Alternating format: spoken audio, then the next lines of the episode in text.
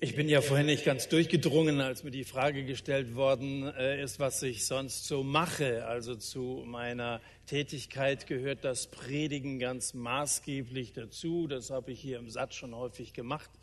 Bin äh, viel unterwegs, um äh, unterschiedlichste Themen vor und mit Leuten zu behandeln. Nächste Woche in Bünde, in Niedersachsen und so. Und dann wird man schon sehr häufig auch ähm, als Christ zu dieser Frage äh, wenn es Gott gibt, wie kann es dann so viel Leid, so viel Elend in der Welt geben? Warum greift äh, Gott da nicht ein? Da wird man zu dieser Frage eingeladen und daher spreche ich heute Abend nicht zum ersten Mal über dieses äh, wichtige, aber auch zugegebenermaßen schwierige Thema, um das ich mich nicht reiße.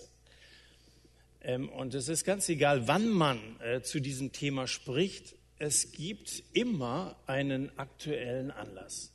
Also man, man will ja als Einstieg immer irgendwie etwas aufgreifen, was die Leute sowieso gerade bewegt. Und äh, da sind es jetzt gerade diese schrecklichen Brände in Kalifornien. In diesem Ausmaß hat es das nie gegeben in Kalifornien. Es sind äh, jetzt etwa 80 Leute, die, die, von denen man weiß, dass sie umgekommen sind. 1000 Leute werden noch vermisst diese schreckliche Ungewissheit, hat er überlebt oder nicht und wo ist er untergekommen und wie geht's ihm, ist er verletzt oder das sind ja, das ist ja ein schrecklicher Zustand, in dem sich auch die Angehörigen äh, befinden. Und dann sind es Zahlen. Wir kennen außer Thomas Gottschalk niemanden, der in Kalifornien lebt oder der betroffen ist. Aber wenn es dann näher kommt und äh, aus diesen Zahlen tausend Vermisste plötzlich eine Einzahl wird, eine junge Frau, die Sarah heißt, da sind wir ja froh, dass du nicht verbrannt bist oder sonst was äh, katastrophales, lebensbedrohliches passiert ist.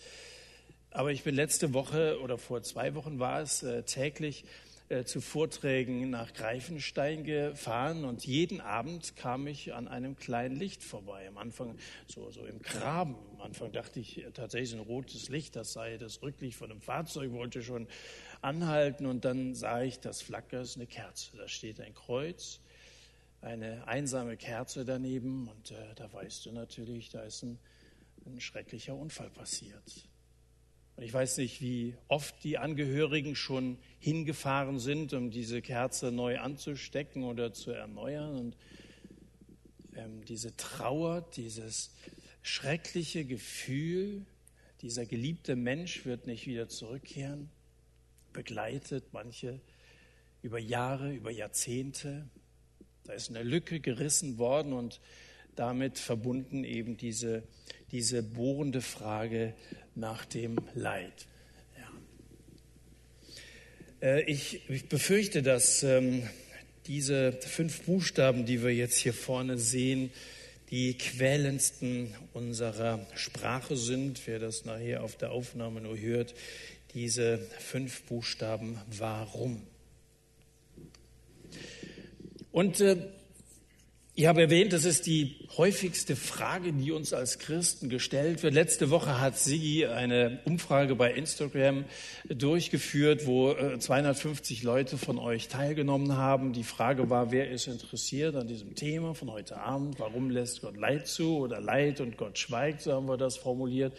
Von diesen 250 haben 241 äh, geantwortet, ja, äh, das interessiert mich. Das sind nicht alles Leute, höchstwahrscheinlich und hoffentlich nicht, die, direkt betroffen sind von irgendeinem schrecklichen Schicksalsschlag, aber es sind Leute, denen auch diese Frage gestellt wird, Leute, die herausgefordert sind, irgendwie als Christ zu dieser Frage Stellung zu nehmen.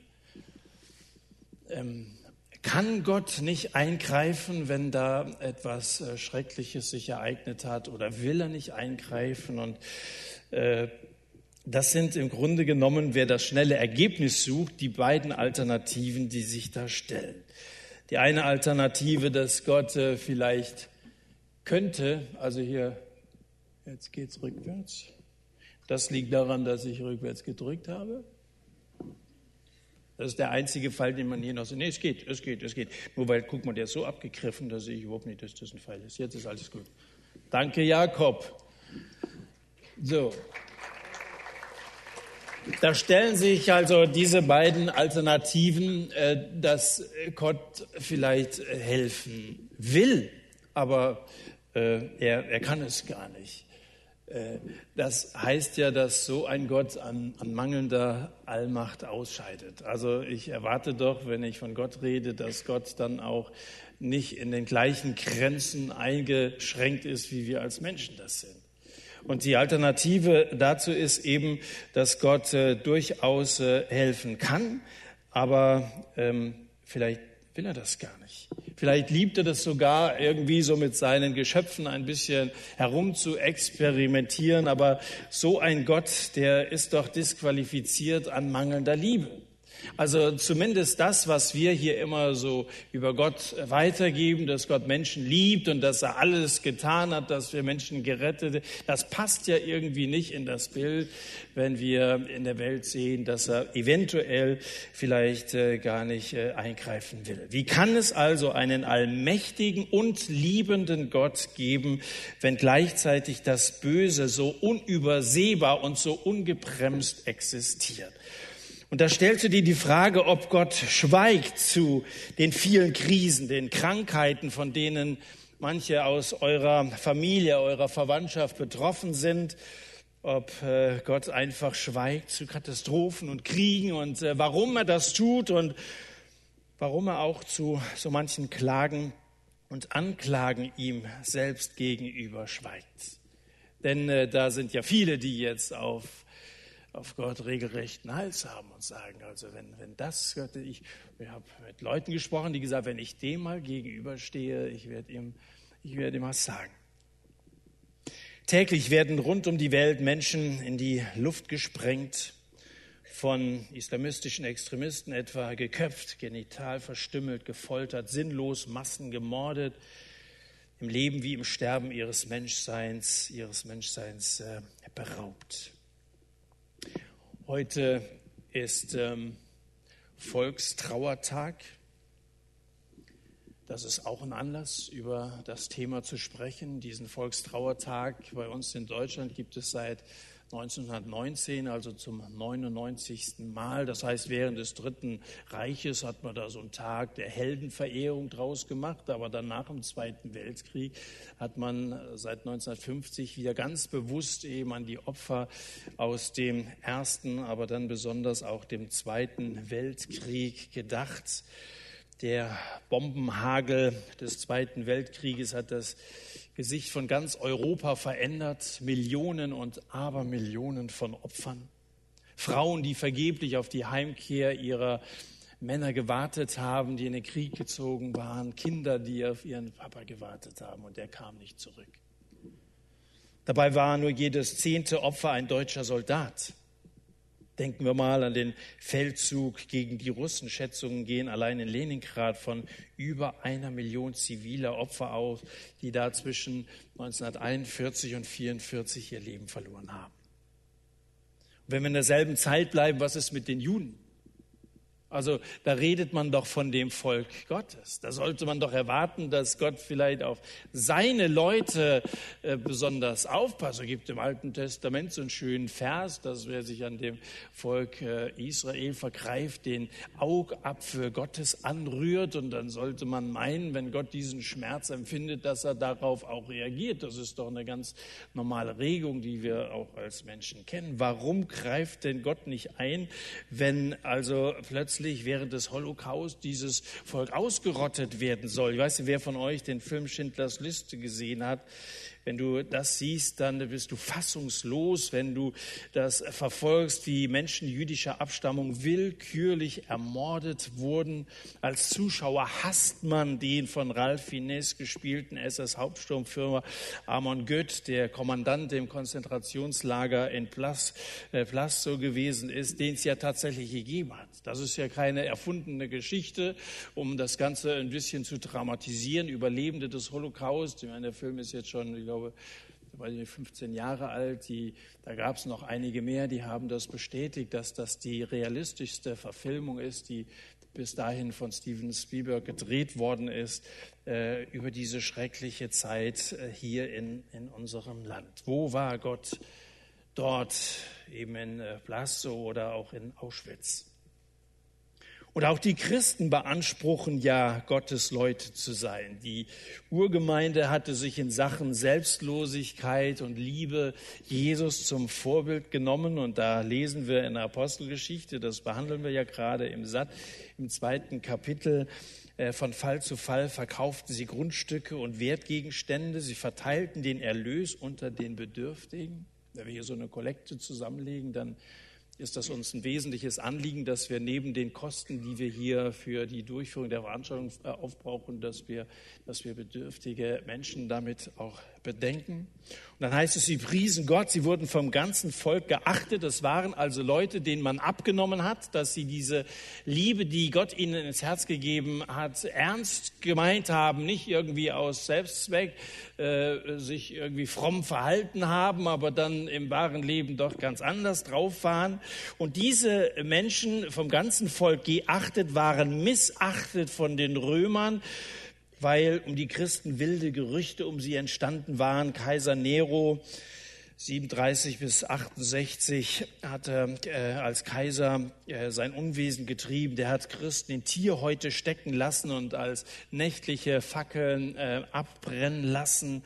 Später hat man die Christen dann im Theater unter dem Gespött des Publikums ausgehungerten Raubtieren vorgeworfen, weil sie an der verordneten Götterverehrung nicht teilnehmen wollten noch bis Kaiser Diokletian, der bis 305 nach Christus römischer Kaiser war, erbarmungslose Christenverfolgung. Fast 250 Jahre dieses äh, ständige Diskriminieren und dann eben auch ihnen an den Kragen gehen, das setzt sich ja bis in unsere Tage fort. In kommunistischen Ländern sitzen Christen in Nordkorea etwa bis heute im Konzentrationslager, weil sie sich zu Jesus bekennen. Und in, in islamistischen Ländern äh, äh, werden, sie, werden sie ganz schrecklich verfolgt.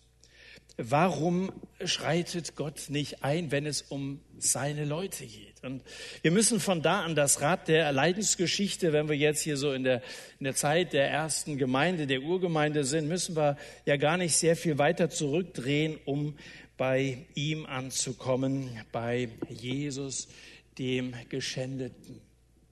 Schon vor seiner Passion war Jesus konfrontiert mit Hunger und mit Trauer schließlich auch mit Verfolgung, mit Angst, mit Schmerzen. Und die Drahtzieher seiner Verurteilung sind Juden gewesen. Wenn die Juden während des Holocaust in bestimmten Fällen vielleicht noch gegenseitig was machen konnten, sich gegenseitig irgendwie helfen konnten, stand Jesus niemand bei. Ganz im Gegenteil, seine eigenen Volksgenossen standen ihm gegenüber, als er da vor seinem Richter, vor dem Prokurator Pilatus stand und da schrien sie, weg mit ihm, wir wollen diesen Mann nicht, kreuzige ihn. Das, was der verdient hat, ist diese Hinrichtung auf dem Hügel vor Golgatha, kreuzige ihn, seine eigenen Leute.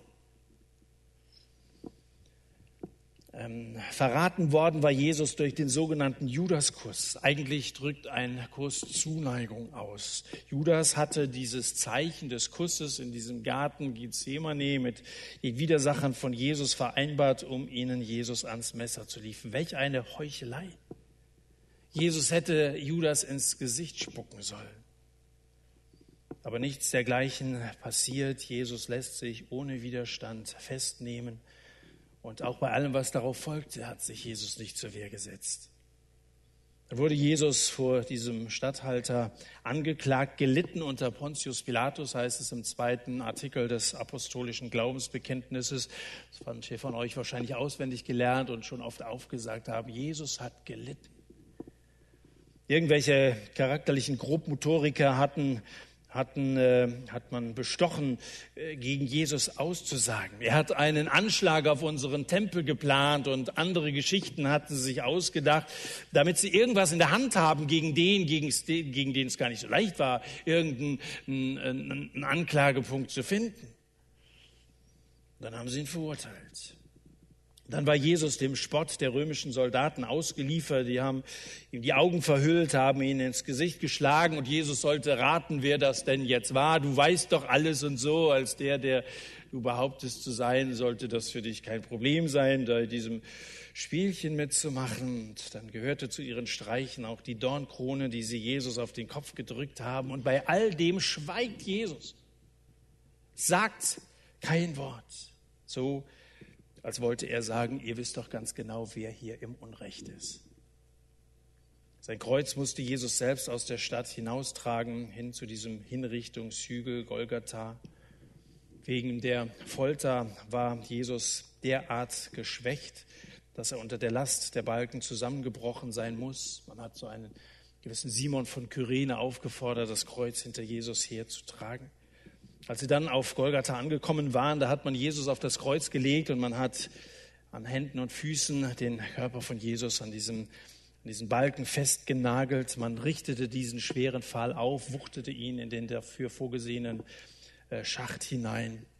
Und dann stehen die Schaulustigen unter dem Kreuz und dann steht in der Bibel, dass sie ihre Köpfe schüttelten. Weißt du, was das Einzige ist, was so ein Gekreuzigter noch bewegen kann? Das ist sein Kopf. Da hingen diese drei gekreuzigten Jesus in der Mitte und natürlich von ihren Schmerzen gequält werden sie den Kopf hin und her bewegt haben. Und da stehen die Leute unter dem Kreuz und sie äffen Jesus nach. Sie schüttelten ihre Köpfe. Wie boshaft können Menschen sein? Hatte Jesus eine solche Behandlung verdient? Er, der immer auf der Seite der Schwachen gestanden hat, der selbstlos sich reingekniet hat in das Elend dieser Welt, so vielen hat er geholfen. Für jeden hat er immer das passende Wort gehabt. Zwei Tage vor seiner Gefangennahme hatte er vor der Stadt Jerusalem gestanden und er hat geweint und hat gesagt, Jerusalem, Jerusalem, wie oft, also du tötest die Propheten, steinigst die Boten, die zu dir geschickt wurden. Wie oft wollte ich meine Kinder sammeln, wie eine Henne ihre Küken unter ihre Flügel nimmt, aber ihr habt nicht gewollt. So viel Mitleid kommt zum Ausdruck in dem, was Jesus sagt, so viel Liebe, aber irgendwie auch Enttäuschung. Ihr habt nicht gewollt. Und auf einmal ist es stockfinster über Golgatha, so wie auf meinem Monitor hier, so als wenn die Lichtanlage nicht funktionieren würde. Wir sind ja froh, dass das hier funktioniert, aber so ist es manchmal im Leben. Dann ist es stockdunkel, dann fällt auf einmal der Strom aus und das ist auf Golgatha der Fall gewesen. Niemand hat mehr was gesehen und da wird es dir irgendwie ein bisschen unheimlich, weil es ja helllichter Tag ist. Ist dir mal aufgefallen, als Jesus geboren wurde, war es Nacht und es wurde auf einmal hell. Äh, die Hirten fürchteten sich, weil sie ein helles Licht gesehen haben. Und als Jesus starb, war es Tag und es wurde auf einmal dunkel. Jesus, das Licht der Welt, das kam und hier sein Leben aushaucht. Und dann schreit Jesus mit seinen letzten Reserven in die Dunkelheit hinein, mein Gott, mein Gott, warum? Und hier sind wir an einem entscheidenden Punkt angelangt. Jesus Christus, der Sohn Gottes, so wie Christen sagen, es werden manche hergekommen sein, die das nicht äh, so wörtlich nehmen würden, aber ich sag mal, er, der Sohn Gottes, der behauptet, der zu sein, den Gott in diese Welt gesandt hat, um Gott äh, zu offenbaren, zu zeigen, wer Gott wirklich ist, seine ganze Liebe zu zeigen. Dieser Mann um den sich die ganze Weltgeschichte dreht. Es gibt zwei Zeiten, vor Christus und nach Christus. Es gibt zwei Lebensweisen, mit Christus oder ohne Christus. Das sind die Alternativen. Und dieser Mann, Jesus, er stellt höchstpersönlich diese, diese Warum-Frage. Und dieses exemplarische Warum, das kann uns nach meiner Überzeugung entscheidend weiterhelfen. Vollständig heißt die Aussage, die hier von Jesus im Matthäus Evangelium überliefert ist, mein Gott, mein Gott, warum hast du mich verlassen? Und das ist mehr als eine Frage. Ein Mensch von Gott verlassen, das ist bis dahin noch nie vorgekommen. Äh, denn äh, äh, Gott verlässt Menschen nicht. Es gibt den umgekehrten Fall, dass Menschen Gott den Rücken kehren und sagen, ich will mit Gott nichts zu tun haben, besonders Leute, die von Leid betroffen sind, aber auch Leute, denen es gut geht, die sagen, wozu brauche ich Gott? Und wenn die Propheten im Alten Testament, im ersten Teil der Bibel, mit der Frage nach dem Leid konfrontiert werden, dann kommen sie immer zu dem Ergebnis, ihr habt Gott den Rücken gekehrt. Ihr, ihr habt gemeint, autonom zu sein, euer eigenes Ding machen zu können und ich warne euch, äh, was dabei herauskommt, ist nichts Gutes. Wenn ihr Gott verlasst, dann müsst ihr mit dem Resultat dieser Entscheidung leben. Das ist eine große Gefahr. Und deswegen immer dieses Werben der Propheten, kehrt doch um. Da ist ein Gott, der eurem Leben Qualität geben will, der euch Hoffnung vermitteln möchte. Lauft nicht vor Gott davon. Das größte Leid ist Trennung von Gott. Und ich will das mal so schwarz-weiß ausdrücken. Die Bibel sagt uns etwa im äh, Propheten Jeremia, dass Gott ein Gott der Ordnung ist. Das bedeutet ja, dass jenseits von ihm Chaos herrscht. Oder wir lesen im Epheserbrief, dass Gott ein Gott des Friedens ist. Ähm, das bedeutet ja auf der anderen Seite, dass jenseits von ihm äh, Krieg geführt wird. Und auch, dass Gott ein Gott der Liebe ist, 1. Johannesbrief etwa, jenseits von ihm gibt es Hass. Und das ist eine Liste, die man noch um einige Punkte erweitern könnte. Also jenseits von Gott, in, in der Gottesferne, müssen wir mit dem größten Leid rechnen. Und das bestätigen uns auch die großen Zusammenhänge, die Gott uns eröffnet. Denn im Garten Eden ganz am Anfang, da gab es noch kein Leid. Das war im wahrsten Sinne, das ist ja sprichwörtlich, war paradiesische Zustände waren das. Und im Himmel, äh, da wird es äh, kein Leid mehr geben. Das erwarten wir, dass alles gut sein wird und er jede Träne von unseren Augen wegwischen wird. Aber jetzt hier in der Gegenwart, da gibt es Leid, da gibt es Schmerzen, Schweiß und Tod. Der Sündenfall hat die gesamte Schöpfung in Mitleidenschaft äh, gezogen. Das ist so. Leid hat etwas äh, mit Sünde zu tun. Und Sünde bedeutet, dass äh, Leute an dem Ziel, das Gott für uns äh, gesetzt hat, vorbeigelebt haben dass sie die falsche Richtung eingeschlagen haben und dass sie sich eben von Gott entfernt haben. Das hat etwas damit zu tun, dass wir diese Zustände in dieser Welt vorfinden, äh, die uns gerade so großes Kopfzerbrechen bereiten. Leid hat was mit Sünde zu tun und zwar generell, nicht individuell. Und an dieser Stelle möchte ich nicht falsch verstanden werden. Ich kann niemandem und keiner von euch darf irgendjemandem vorhalten, du leidest, weil in deinem Leben irgendeine Sünde verborgen sein muss. Sarah, da muss ja irgendwas, muss ja irgendwas ausgefressen haben. Du hast ja nicht die ganze Wahrheit gesagt, als du gerade interviewt worden bist. Muss ja einen Grund dafür geben, dass du also jetzt diese Verletzung davon getragen hast und dass Gott einen Riegel davor geschoben hat. Äh, das ist, damit machen wir es uns ein bisschen einfach. Äh, wenn man sowas behauptet, fällt die Dekoration auf der Bühne zusammen vor lauter Empörung. Weil sowas kann man nicht sagen. Es, es gibt solche Christen, die sagen, oder oh, bei dir stimmt wahrscheinlich irgendwas nicht. Ja? Also wenn du nicht gesund bist, wenn es dir nicht gut geht und so weiter, muss irgendwo verborgen muss, muss äh, äh ein Problem vorliegen. Das, äh, das möchte ich nicht gesagt haben. Leid ist allgemein die Folge der Abkehr von Gott. Äh, die Fluchtursachen für Menschen, die aus Syrien hierher nach Europa kommen oder aus Afghanistan oder vom afrikanischen Kontinent, die gehen ja nicht auf Gott zurück. Das ist ja nicht, nicht, nicht Gott, der jetzt gegen Menschen in diesen Ländern äh, die Waffe erhebt. Äh, Gott ist ja nicht der Verursacher von Leid. Gott ist auch nicht der, der betrunken nach Hause kommt und seine Frau und die Kinder schlägt und damit das Familienleben ruiniert. Äh, wir können ja Gott nicht die Schuld für die Katastrophen dieser Welt in die Schuhe schieben. Und äh, die Formulierung in der Frage ist ja meistens so, warum lässt Gott das zu? Das heißt passiv und nicht, äh, warum verursacht Gott Leid. Die Frage ist berechtigt, warum lässt Gott das zu? Aber zunächst an dieser Stelle müssen wir festhalten, Menschen sind sowohl Leidtragende als auch allzu oft Leidbeitragende, äh, äh die also schon auch ihren Anteil daran haben, dass es in dieser Welt so aussieht, wie es aussieht. Gott lässt Israel durch den besagten Propheten Jeremia mitteilen, deine eigene Bosheit wird dich strafen, deine Untreue bringt dich zu Fall. Erkenne doch, wie schmerzlich und bitter es ist, dass du mich, den Herrn, deinen Gott, verlassen hast und mir keine Ehrfurcht mehr erweist. Nochmal, dass Menschen von äh, Gott verlassen worden wären, das hat es mit der einen Ausnahme von Jesus am Kreuz nie gegeben. Jesus war es, der gesagt hat, warum hast du mich verlassen? Was Jesus am Kreuz durchgemacht hat, das war im wahrsten Sinne des Wortes die Hölle. aber das ist ein Einzelfall gewesen. Hier ist es bei uns so, dass Gott jedem Menschen nachgeht. Und wenn er noch so ein IS äh, Aktivist ist oder ein Mörder wäre. Gott geht Menschen nach und gibt jedem die Chance, umzukehren und wieder zu Gott zu kommen und sein Leben in Ordnung zu bringen. Gott erneuert das Leben von Menschen, das völlig verfahren ist. Und er weiß sehr viel besser, wie wir, dass ein Leben in Sünde nicht gut ausgeht. Deswegen ruft er uns ja auch und deswegen lädt er dich ein zu einem Leben in seiner Gegenwart. Warum hast du mich verlassen? Das müsste eigentlich Gott rufen. Mein Kind, mein Kind, warum hast du mich verlassen?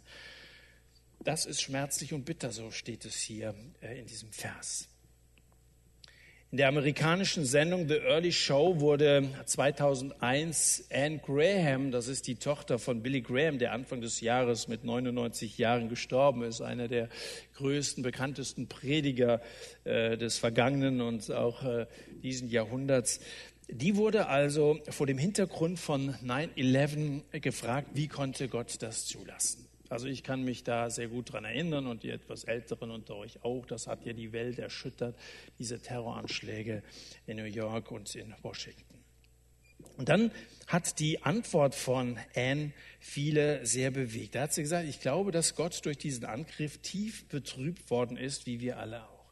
Aber über Jahre haben wir Gott gebeten, unsere Schulen zu verlassen, unsere Regierung zu verlassen, einfach unser Leben mit seiner Gegenwart nicht mehr zu behelligen. Wenn Sie das in den USA schon sagen, dann kann man das im Blick auf Europa noch viel mehr sagen, dass man also von der Regierung und äh, vom Europäischen Parlament, da spielt Gott äh, keine, keine Rolle mehr. Und äh, dann hat, hat sie gesagt, weil, weil er ein Gentleman ist, hat er sich ganz still zurückgezogen. Wie können wir erwarten, dass Gott uns seinen Segen und Schutz gibt, wenn wir ihn bitten, uns gefälligst in Ruhe zu lassen? Dann beschreibt sie anhand einiger Beispiele, wie in der westlichen Welt Unmoral gefördert, Abtreibung toleriert wird. Und dann zitiert sie schließlich den Vers in Galater Kapitel 6, was ein Mensch sät, das wird er auch ernten. Und das ist zumindest mal ein Bibelwort, dem jeder zustimmen muss. Das ist ja eine kausale Wirkung. Was der Mensch sät, das wird er ernten. Wenn wir Jesus am Kreuz sehen, dann ist es nicht nur wichtig, wie er da leidet. Äh, ganz entscheidend ist, wer da leidet. Jesus ist ja kein Verbrecher gewesen. Er war nicht mal nur einfach ein Mensch wie du und ich. Jesus war Gott und Mensch zugleich. Das ist die christliche Theologie, das ist meine ganz persönliche Überzeugung und die Überzeugung von vielen, die hier sind. Äh, von Millionen von Christen in unserem Land. Er war Mensch und er war Gott. Er kam als der Sohn Gottes von einer Jungfrau geboren in diese Welt, um uns zu erretten. Und Jesus als wahrer Mensch steht nah bei uns. Er vertritt uns als Stellvertreter vor Gott. Er lässt sein Leben am Kreuz, statt sich von uns, von Menschen zu trennen.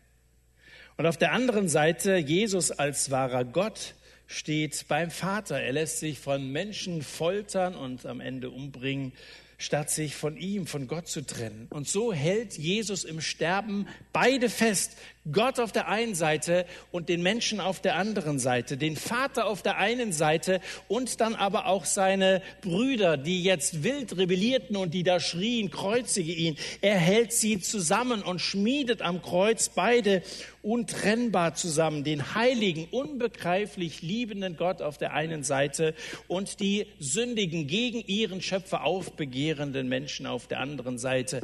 Im Sterben seines Sohnes zieht Gott das Leid dieser Welt auf sich selbst. Und Jesus, ich sage es nochmal, macht die Hölle durch, als er am Kreuz für uns, für unsere Sünden stirbt. Wir können nicht sagen, dass Gott irgendwie distanziert in seinem Schaukelstuhl im Himmel das irgendwie zur Kenntnis nimmt, dass es Menschen ein bisschen schlecht geht, sondern er hat sich selber reingekniet, damit wir erlöst werden. Und damit ist Jesus der geworden, der sagen kann, ich bin der Weg, die Wahrheit, das Leben. Niemand kommt zum Vater in diese Gegenwart Gottes, in diese heilende Gegenwart Gottes, als nur durch mich. Jesus, das ist das Evangelium. Er kam, um verzweifelte Menschen, in Sünde gefangene Menschen zu befreien und sie völlig zu erneuern und zu erlösen. Sowohl dieses Handeln Gottes in Jesus, wir würden das als Heilshandeln Gottes bezeichnen. Also Jesus nennen wir auch den Heiland, der das, was verletzt ist, was kaputt ist, heilt, als auch das rätselhafte Welthandeln Gottes. Also das möchte ich mal unterscheiden. Äh, Gottes Heilshandeln in Jesus, was da auf diesem Hügel Golgatha, an diesem Kreuz passiert ist, als auch das Welthandeln Gottes, diese vielen Kriege und Naturkatastrophen, das ist beides nicht durchschaubar. Also, dass es so dunkel war auf Golgatha, äh, das zeigt irgendwie auch, dass bis heute kein Mensch so in das tiefste tief hineinschauen kann, was da eigentlich vor sich gegangen ist, dass Gott seinen Sohn gerichtet hat an unserer Stelle. Und auf der anderen Seite blicken wir es nicht in dieser Welt, da ist irgendwie auch alles total vernebelt. Beides ist nicht durchschaubar. Aber, und so hat es Martin Luther mal gesagt, beides ist durchglaubbar. Das heißt, wenn ein Mensch dieses Vertrauen aufbringen kann, zu sagen, wenn das wahr ist, dass Jesus für mich, für meine Schuld, für meine Sünde gestorben ist, dann will ich ihm vertrauen und ihm mein Leben anvertrauen. Und somit kannst du genauso das andere durchglauben, indem dass du sagst, ich glaube, dass Gott keinen Fehler macht und dass er irgendwie auch noch ein Ziel mit all diesen Irrwegen in dieser Welt verfolgt. Mir fällt dazu kein besseres Beispiel ein als das, was Corrie ten Boom 1983 gestorben, äh, gebraucht hat. Corrie wuchs in den Niederlanden in einer Großfamilie auf und als 1940 der Krieg nach Holland kam, versteckte diese Familie Ten Boom mehrere jüdische Familien hinter einem Bretterverschlag im Haus. Und als dann nach etwa anderthalb Jahren die ganze Sache aufgeflogen war, wurde die gesamte Familie verhaftet. Zusammen mit ihrer Schwester Betsy wurde Corrie Boom ins KZ Ravensbrück äh, deportiert. Und dann ist sie 1944 wegen eines Irrtums der SS entlassen worden. Merkwürdige Geschichte. So steht das in den Geschichtsbüchern, aber ich frage mich, war das ein, ein Irrtum der SS oder war das ein Wunder, das Gott getan hat? Jedenfalls wurden ihre restlichen Blockmitgefangenen kurz darauf ermordet. Ihre Schwester war vorher schon an Schwäche äh, verstorben. Und nach dem Krieg hielt diese überzeugte Christin Vorträge in 60 Ländern und ihr zentrales Thema war Versöhnung. Es ist gut, auch an diese Frau, an diesem äh, Volkstrauertag zu denken. Eine Frau, die betroffen war von äh, diesem schrecklichen Regime während des Dritten Reiches, die jetzt von Vergebung, von Versöhnung redet, wo sie frei ist und die Möglichkeit dazu hat. Keine verbitterte Frau, eine bewundernswerte Frau, die manche Bücher geschrieben hat, die bis heute für viele Christen eine riesige Ermutigung sind. Und wenn Corrie ten Bohm zum Thema Leid gefragt wurde, da hat sie oft folgendes Bild gebraucht. Da hat sie gesagt, das Leben ist äh, wie ein Teppich. Und äh, dann sagt sie, wir betrachten diesen Teppich von der hässlichen Rückseite. Die Farben stimmen nicht. Wenn du dir mal so einen Teppich von unten anschaust, da hängen Fäden mal kurze, mal lange raus und so. Äh, bis zum Tag unseres Todes, sagt sie, sehen wir diesen Teppich unseres Lebens von der Rückseite. Dann aber, wenn wir bei ihm, bei Gott sind, dann sehen wir im Licht der Ewigkeit die andere Seite, den Teppich von vorne. Und plötzlich merken wir, dass das ein farbenprächtiges, herrliches, sinnvolles Muster ergibt. Wir werden, das ist auch meine Überzeugung, am Ende unseres Lebens feststellen, dass selbst Trauer, dass Tränen, Not, dass das alles nur Umwege zu Gottes Zielen gewesen sind. Wenn der Glaube an Gott schwierig wird, gibt es die Tendenz, sich von Gott abzuwenden. Aber abwenden wohin um, Himmels willen?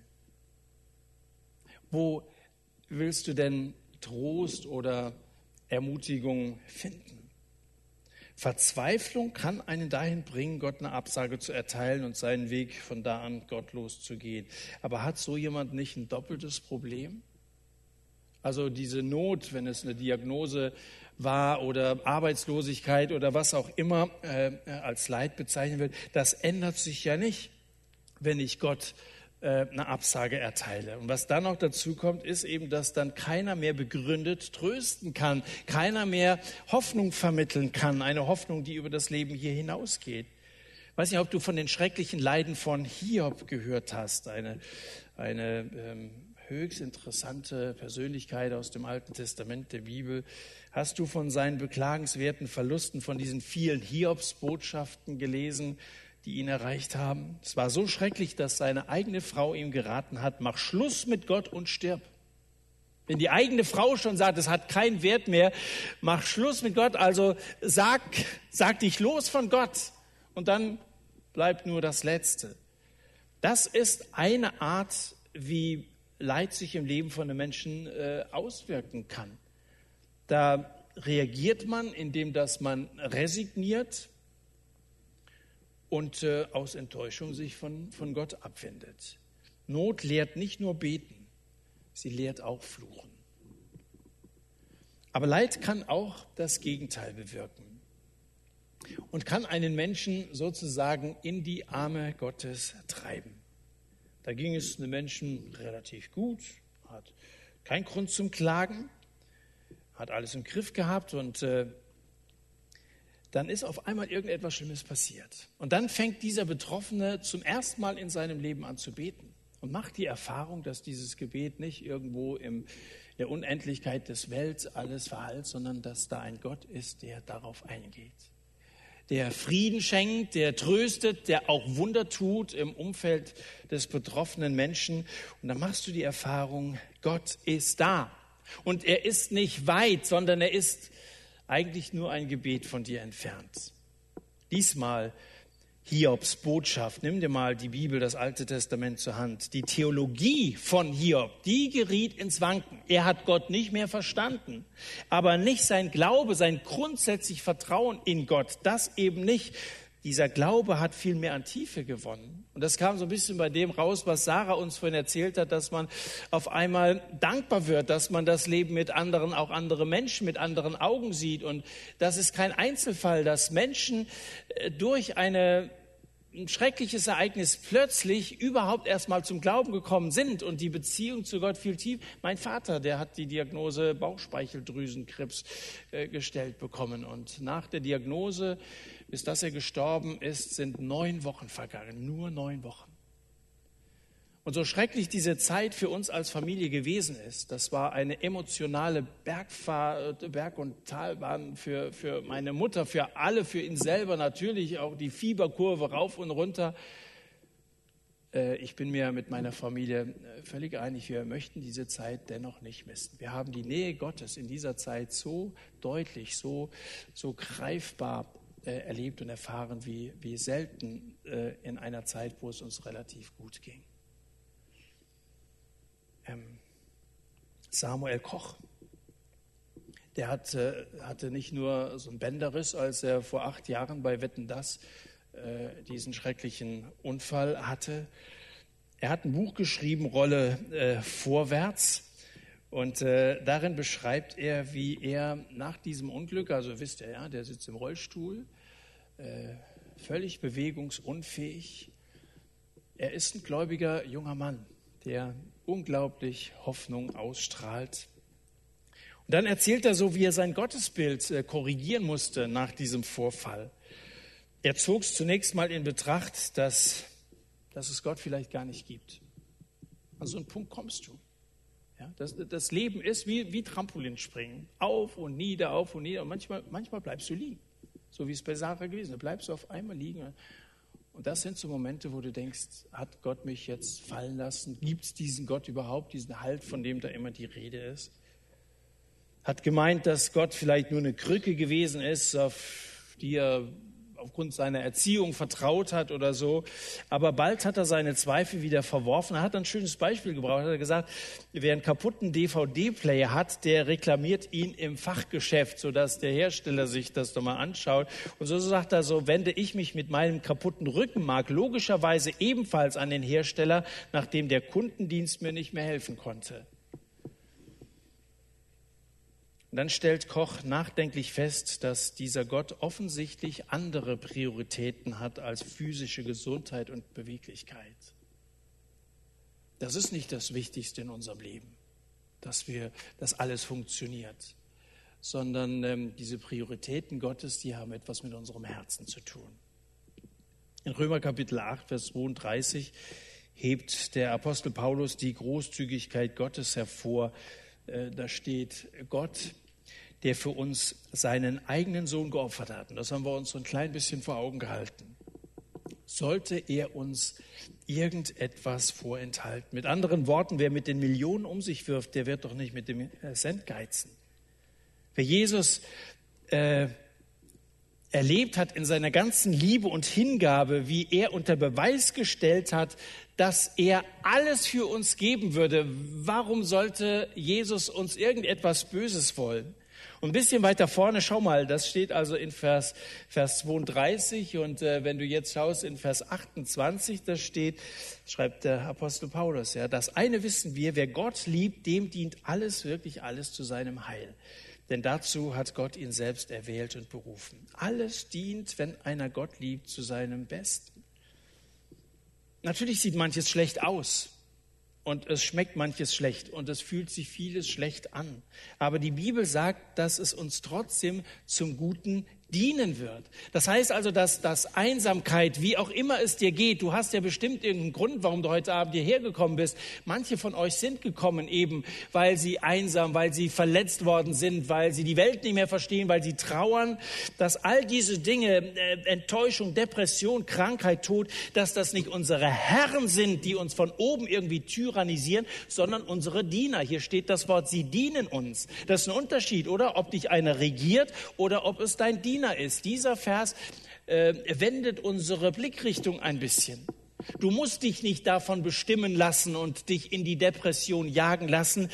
Vielleicht ist es genau so, wie wir das vorhin grafisch dargestellt haben. Dient dir dieses Leid dazu, dass du Gott näher kommst und den Sinn deines Lebens entdeckst? Nochmal, es gibt viele Beispiele dafür. Der sozialdemokratische Reichstagsabgeordnete Carlo Mierendorf, der ist als Widerstandskämpfer ins KZ gekommen während des Dritten Reiches, ist nach einiger Zeit freigekommen. Da hat er am Ende gesagt, ich bin als Atheist eingesperrt worden und als wiedergeborener Christ wieder aus dem KZ rausgekommen. Was in der Tiefe eines deutschen Konzentrationslagers dieser Mann erlebt, durch, durch, durchgemacht haben muss, das, das können wir uns überhaupt nicht vorstellen. Aber da war offensichtlich einer, der aus der Not heraus zu Gott geschrien haben. Heute in der Bibellese, wer also am Losungsbuch Buch das verfolgt, war Psalm 50 dran, da steht in Vers 15, rufe mich an in der Not und ich werde dich retten und du wirst mich preisen. Das hat genau dieser Mann erlebt. Er hat zu Gott geschrien und Gott hat sein Gebet erhört. Seit Jesus liebt es Gott, aus Kreuzigungen Auferstehungen zu machen. Gerade solche, die fix und fair am Ende sind, wieder zu neuem Leben zu erwecken. Ich könnte da noch eine ganze Reihe von Beispielen erzählen mich eingeschlossen, als ich mit einer Diagnose im Krankenhaus war und ich wusste, was mich da am nächsten Tag erwarten würde. Ich konnte in dieser Nacht nicht schlafen, aber ich habe auf einmal so einen Frieden bekommen, als mir ein Bibelvers in den Sinn kam, dass wir es für lauter Freude achten sollen, wenn wir in mancherlei Versuchung geraten. Und auf einmal habe ich angefangen, im Krankenhaus mich zu freuen. Verrückt, gerade ins Krankenhaus kommen von jetzt auf gleich. Und äh, die sprachen von ziemlich unangenehmen Untersuchungen, die sie da am nächsten Tag vornehmen. Und auf einmal fange ich an zu freuen. Als die, da muss ich operiert werden. Als sie mich da in OP reingeschoben haben, habe ich meine Chef, ich war so, also sie haben mir dann irgendwas gespritzt, dass ich mal, ich habe gesagt, so ein Strahler, mein Zahnarzt würde, würde, würde neidisch sein und so. Und dann haben sie mir das Licht ausgemacht. Aber äh, weißt du, dieser, dieser, dieser Frieden, diese Leiche, ich war, ich bin in Gottes Hand. Ich habe so an diesem Abend gedacht, morgen werde ich erfahren, dass Gott zu mir steht. Und ich bin so gespannt drauf, wie er das machen wird. Und es ist alles gut ausgegangen. Manchen muss Gott sozusagen auf den Rücken legen, damit er zum Himmel sieht. Ich sage das zurückhaltend, aber nochmal, von so mancher Biografie gestützt, bei so einer ähnlichen Veranstaltung wie hier heute Abend wurde im Vorprogramm auch ein junger Christ nach seiner schweren Krankheit gefragt und wie er das so mit seinem Glauben vereinbaren könne. Und ich war einmal mehr beeindruckt, als er in großem Ernst gesagt hat, der Krebs hat mir mehr gegeben, als er mir genommen hat. Es hat sich oft bewahrheitet, was C.S. Lewis geschrieben hat. Der Schmerz besteht darauf, dass man sich mit ihm befasst. Gott flüstert in unseren Freuden. Er spricht in unserem Gewissen In unseren Schmerzen aber ruft er laut. Sie sind sein Megafon, eine taube Welt aufzuwecken. Wie wahr. Gott lässt manchmal Leid zu, um uns vor Schlimmerem zu bewahren. Johannes 5 steht so eine Stelle, da ist einer 38 Jahre lang war der krank, von Jesus geheilt worden. Dann trifft Jesus ihn später wieder und dann sagt er zu ihm, sündige nicht mehr, auf dass dir nicht Schlimmeres widerfahre. Jetzt kannst du fragen, Schlimmeres als 38 Jahre dahin zu vegetieren, was, was kann schlimmer sein? Natürlich gibt es Schlimmeres. Eine Ewigkeit in der Gottesferne zu verbringen, das ist viel schlimmer. Ich bin ja Vater von zwei kleinen Töchtern. Die eine ist drei, die, eine, äh, die andere ist ein Jahr alt. Und wir wohnen in der Herwigstraße, die von ziemlich vielen Autos befahren wird. Stell vor, ich bin mit meiner Frau, rede mit irgendwelchen Nachbarn und wir passen nicht auf. Und einer der beiden rennt auf die Straße. Dann kommt da so ein LKW und äh, was werde ich machen? Ich werde doch versuchen, meine Tochter zurückzureißen. Ich werde sie versuchen zurückzureißen, selbst wenn ich ihr die Klamotten kaputt reißen würde. Ich würde sogar versuchen, sie zurück, wenn ich ihr den Arm auskugeln würde, könnte man vordergründig könnte man sagen, grausamer Vater, der seiner eigenen Tochter den Arm auskugelt. Aber hat man den großen Zusammenhang nicht gesehen. Versteht? Das ist das, was Jesus sagt. Sündige nicht, damit dir nicht Schlimmeres widerfahre. Was ist denn das Schlimmere? Wenn, wenn du hier in diesem Leben sozusagen mal so unter dem Fundament deiner Füße, wenn Gott da mal anfängt, ein bisschen zu rütteln und plötzlich merkst, das ist es eben nicht, wo ich bisher drauf vertraue, meine Gesundheit, mein Einkommen oder keine Ahnung, das soziale Gefühl. Wenn das plötzlich anfängt zu, auf einmal merkst du, dass es Wichtigeres gibt. Und vielleicht ist das der Teil einer Antwort. Wir werden an diesem Abend nicht am Ende die Hefte zuklappen und sagen, alles klar, da bleiben bei diesem Thema Fragen offen, aber ein Teil der Antwort ist nach meiner Überzeugung, dass, dass Gott uns manchmal auf das Wichtigere und auch auf das Schlimmere aufmerksam machen will. Nach meiner Überzeugung bemitleiden wir manchmal die Falschen. Ich kenne einen in Bayern, so einen jungen Mann, der im Rollstuhl sitzt, der so eine Lebensfreude ausstrahlt. Wenn du den fragst, und er immer so strahlt, dann fängt er sofort von Jesus an zu erzählen, weil er ihn dauernswert der Zustand, in dem er da sitzt. Ich glaube, wir beneiden manchmal die Falschen. Auf der anderen Seite glaube ich auch, wir bemitleiden manchmal die Falschen. Da sind die Reichen und Schönen, die sich offensichtlich alles leisten können. Aber die sind manchmal innerlich so ausgebrannt, weil sie immer auf der Suche nach mehr sind und so weiter und, und nie, nie zufrieden sind erzähle ich noch eine Geschichte. Da war eine Mutter, die einen Jungen bekommen hatte, der von Geburt an äh, Füße hatte, auf, die er, auf denen er nie hätte laufen können. Also irgendwie entstellte Füße. Dann hat sie viel investiert und alle möglichen Ärzte konsultiert und schließlich einen Chirurgen getroffen, der eine Operation wagen wollte. Und diese Operation wurde durchgeführt, war erfolgreich und nach vielen Jahren trifft die Mutter diesen Arzt wieder. Und der Arzt konnte sich gut erinnern und dann fragte er natürlich, was ist aus ihrem Sohn geworden? Feuerwehrmann geworden oder ist er vielleicht ein Arzt geworden wie ich, also Menschenfreund, was, was ist aus? Die Mutter war sehr ernst und sagte, mein Sohn sitzt im Gefängnis wegen Mord. Und dann hat sie einen wichtigen Satz gesagt. Da hat sie gesagt, wir haben ihm gesagt, wie man äh, gehen kann oder haben ihn gelehrt, wie, aber nicht, wo man laufen muss. Es gibt Wichtigeres als Gesundheit. Die äußeren Umstände sind nicht alles. Und ich frage euch heute Abend nicht, wie läuft es so bei euch, sondern ich frage euch, wo lauft ihr eigentlich? Wohin führt denn die Straße, auf der du unterwegs bist? Gehst du mit Gott in, in seiner Gegenwart oder bist du eben genau wie Israel damals so oft in genau der entgegengesetzten Richtung unterwegs, getrennt von Gott? Gehst du einmal zu Gott? Hast du diese Gewissheit, dass wenn das alles hier vorbei ist, dass du getröstet werden wirst in seiner Gegenwart? Jesus sagt, ich bin der Weg die Wahrheit, das Leben. Niemand kommt zum Vater als nur durch mich. Bist du auf diesem Weg, Jesus, unterwegs, der zum Ziel führt, zu Gott? Hast du gedacht, dass Gott schweigt? Gibt von dem Liedermacher Manfred Siebald äh, diese Zeilen. Und wenn Gott schweigt, hat er vielleicht auch nur in unser Leben so oft hineingesprochen, dass er nun erst wartet, dass wir endlich Antwort geben und dass wir endlich seinen Willen tun. Hat Gott in dein Leben so oft hineingesprochen, ohne dass du das als sein Reden überhaupt wahrgenommen hast? In den unterschiedlichen Umständen, wahrscheinlich hat er das oft getan. Nicht zuletzt hat das getan in, in seinem Sohn Jesus. Am Kreuz wurde die Absicht Gottes so deutlich, Menschen zu retten. Hier wurde die Liebe Gottes unmissverständlich dargestellt. Was bleibt da noch zu sagen? Nichts. Darum schweigt Gott, weil er am Kreuz bereits so deutlich wie nur möglich von seiner Liebe gesprochen hat, von seiner Barmherzigkeit, von Erlösung. Menschen weisen so auf diese schrecklichen Ereignisse in dieser Welt hin, auf die traurigen Episoden im Krieg und so weiter, an so einem Tag wie heute selbstverständlich. Es ist gut, sich daran zu erinnern. Und dann fragen viele, wo ist die Liebe Gottes? Gott aber weist immer wieder und in jeder Kirche, auch hier vorne ist eins angebracht, auf das Kreuz hin, wo er eben rückhaltlos seine Liebe geoffenbart hat, die so unbegreiflich, die so unendlich ist, wo er das zusammengezogen hat, was zusammengehört dass sie in alle Ewigkeit jeden Zweifel zum Schweigen bringen wird. Vielleicht schweigt Gott dich an. Warum?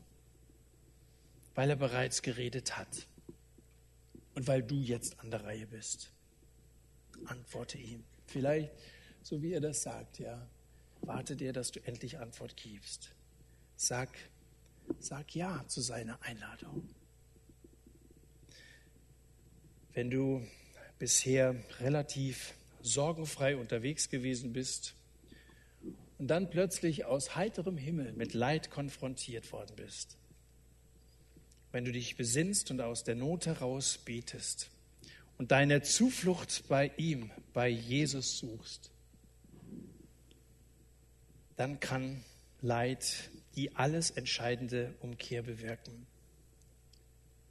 Dann kann dir das zum Heil wie Paulus das gesagt hat, zur Rettung werden. Dann, wenn du, wenn du Jesus vertraust, dann kannst du ganz Neues, du kannst ewiges Leben finden. So wie es in Jesaja 38 und damit schließe ich jetzt wirklich heißt, ähm, mein bitterer Schmerz hat sich in Glück verwandelt. Ich möchte noch mit uns beten. Ich möchte dich einladen, dass du mitbetest. Dass wenn du bisher so in dieser Haltung gelebt hast und äh, diese Vorwürfe hattest, Gott schweigt oder er hat so furchtbare Sachen zugelassen, dass du dich mal an diesen Gott wendest. Du kannst im zweiten Teil des Gebetes, äh, dieses Gebet, das ich vorbete, zu deinem Gebet machen und kannst sagen, Jesus, wenn das wahr ist, dass du am Kreuz für mich gestorben bist, dass du das schrecklichste Leid auf dich genommen hast, dass man bei dir Frieden, äh, echten inneren Frieden bekommen kann dann will ich mich darauf einlassen. Dann bekenne ich dir meinen Beitrag zu dem Leid in dieser Welt, mein, meine Sünde, meine Schuld. Dann vergib mir, dann komm du in mein Leben und mach du mein Leben neu. Und er wird dieses Gebet erhören, davon bin ich fest überzeugt. Stehen wir auf und beten miteinander.